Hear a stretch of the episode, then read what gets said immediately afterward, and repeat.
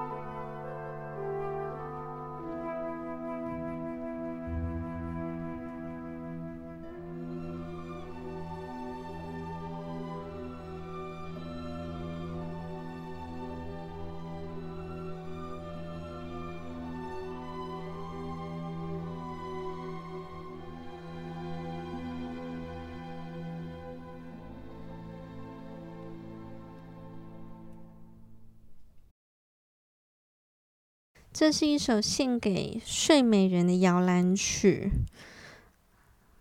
他已经在森林里沉睡一百年了，所以我们的脚步要很轻，最好不要吵到这个睡美人。我每次听拉威尔的音乐，我都会觉得他有一个很强很强的特性，就是很寂寞。这个寂寞刚好可以跟他的好同学，嗯，就是当时他的所谓竞争对手，也就是另外一个大师德布西拿来对比。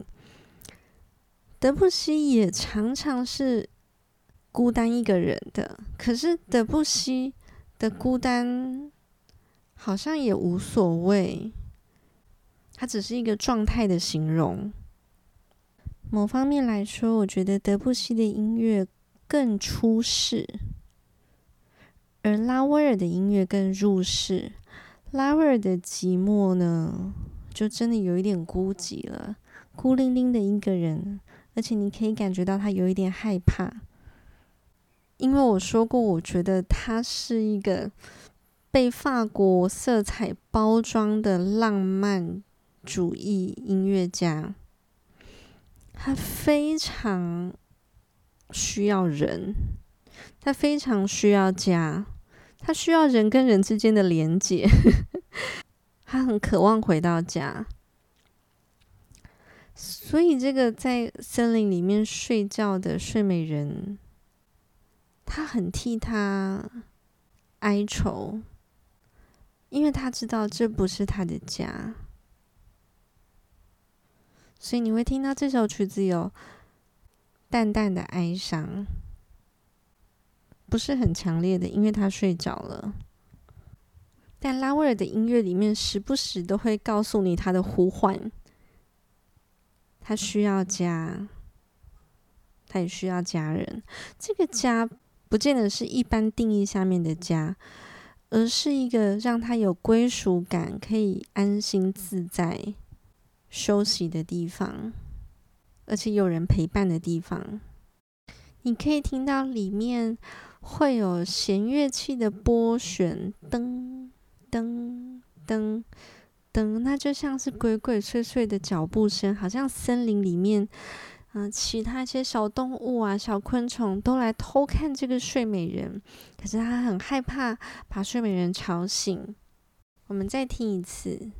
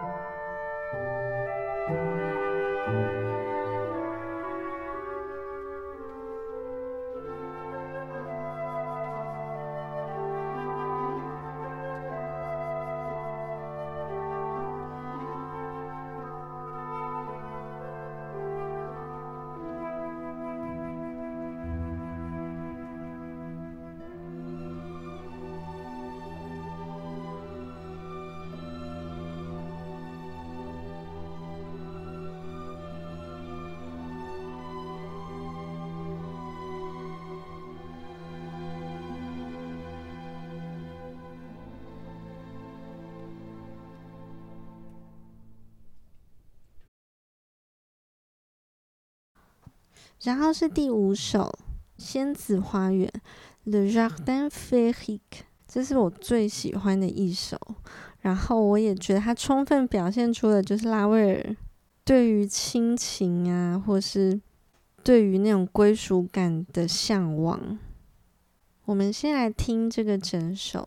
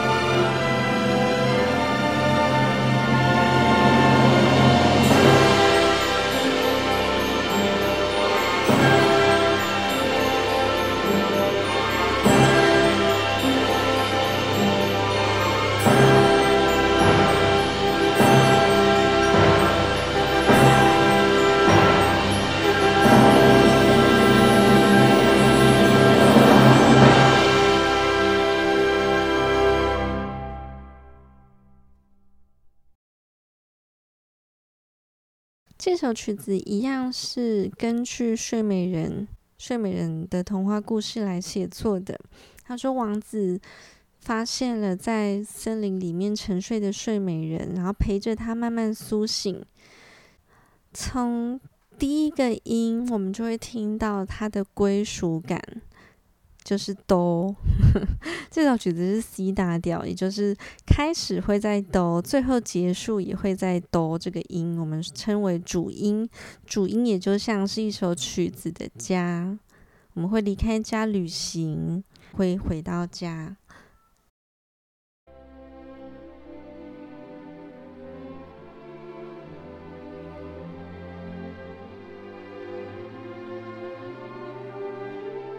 一开始的句子乐句就是一个很有安全感，稳稳的往前。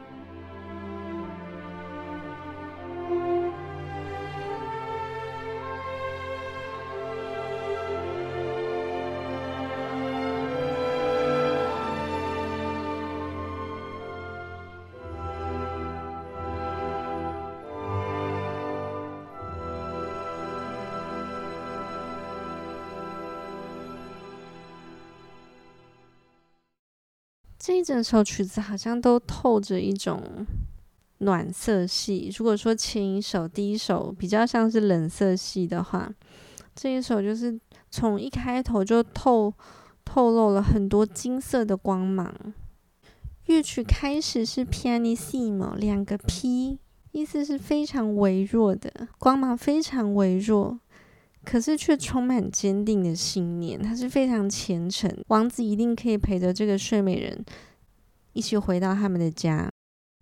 那音形是一直逐渐往上的，一直爬，一直爬，一直爬。有时候会受到一些阻碍掉下来，但他们又会继续再往上爬，完全不气馁。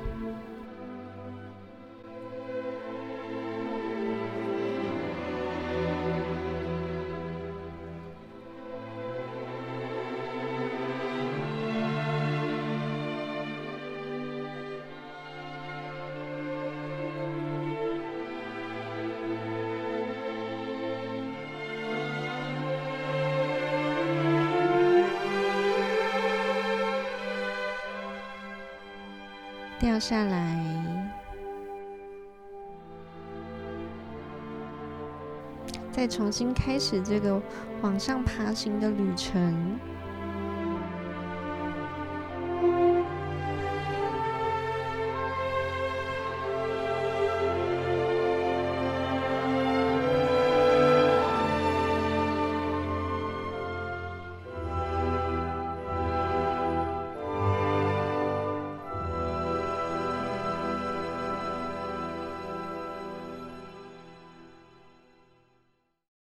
接下来这一段呢，由乐团的小提琴 solo，他一个人用很高的音域来描述，好像是睡美人醒了，他告诉你，他睡着的时候发生了多少，看见了多少不可思议的故事场景，有多么奇幻，你相信吗？因为他自己都不太信，所以他用一个。好像不是人间，好像不是现在那么高，那么不可能，在叙述这一切。啊，有时候也有长笛，有木管，甚至有一点点三角铁，让它亮亮的。这整个故事都太奇幻了。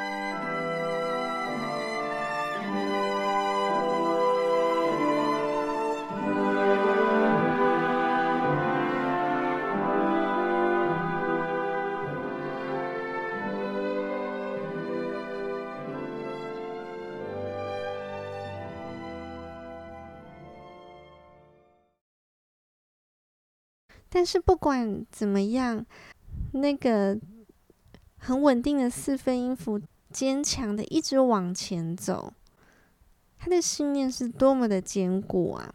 好像王子跟他说：“没关系，都没事了。我边听你讲，我们一面往前走。接下来好像会，好像会在他们的眼前出现一座花园。这个花园是有。”闸门的，隐约可以看到里面姹紫嫣红。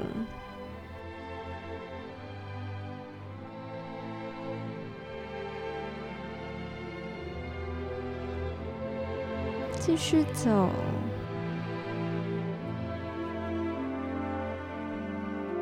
继续走，闸门要慢慢的打开了。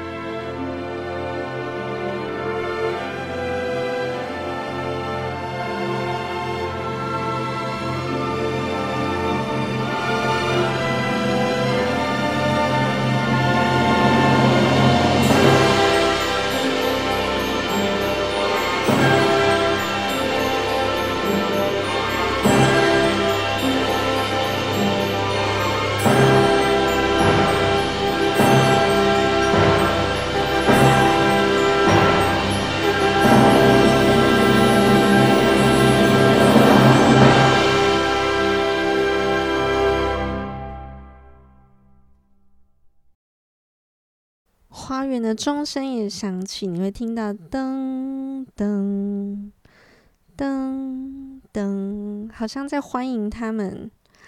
然后这个花园里面非常非常美丽，有紫色的、红色的、金黄色的、粉红色的、嫩绿色的，各种各种颜色，它是非常生气蓬勃，充满各种美好，你能想象到的。颜色，你能想象到的美好都放在里面的一个奇幻花园。在这里，我必须要再次大力感谢那个三角铁，就是虽然它都被大家嘲笑 是一个不重要的乐器，可是只要它出来的地方，一定就会点石成金。你会听到那个音乐真的是闪耀，充满各种金黄色的光。充满希望，因为它是有魔法的花园。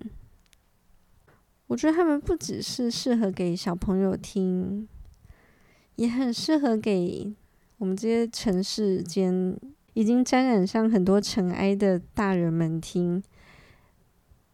因为你只要一起去一趟这座神奇的花园，好像又可以重新拥有像小孩那样的童真跟活力，然后你的心灵又再次被洗涤。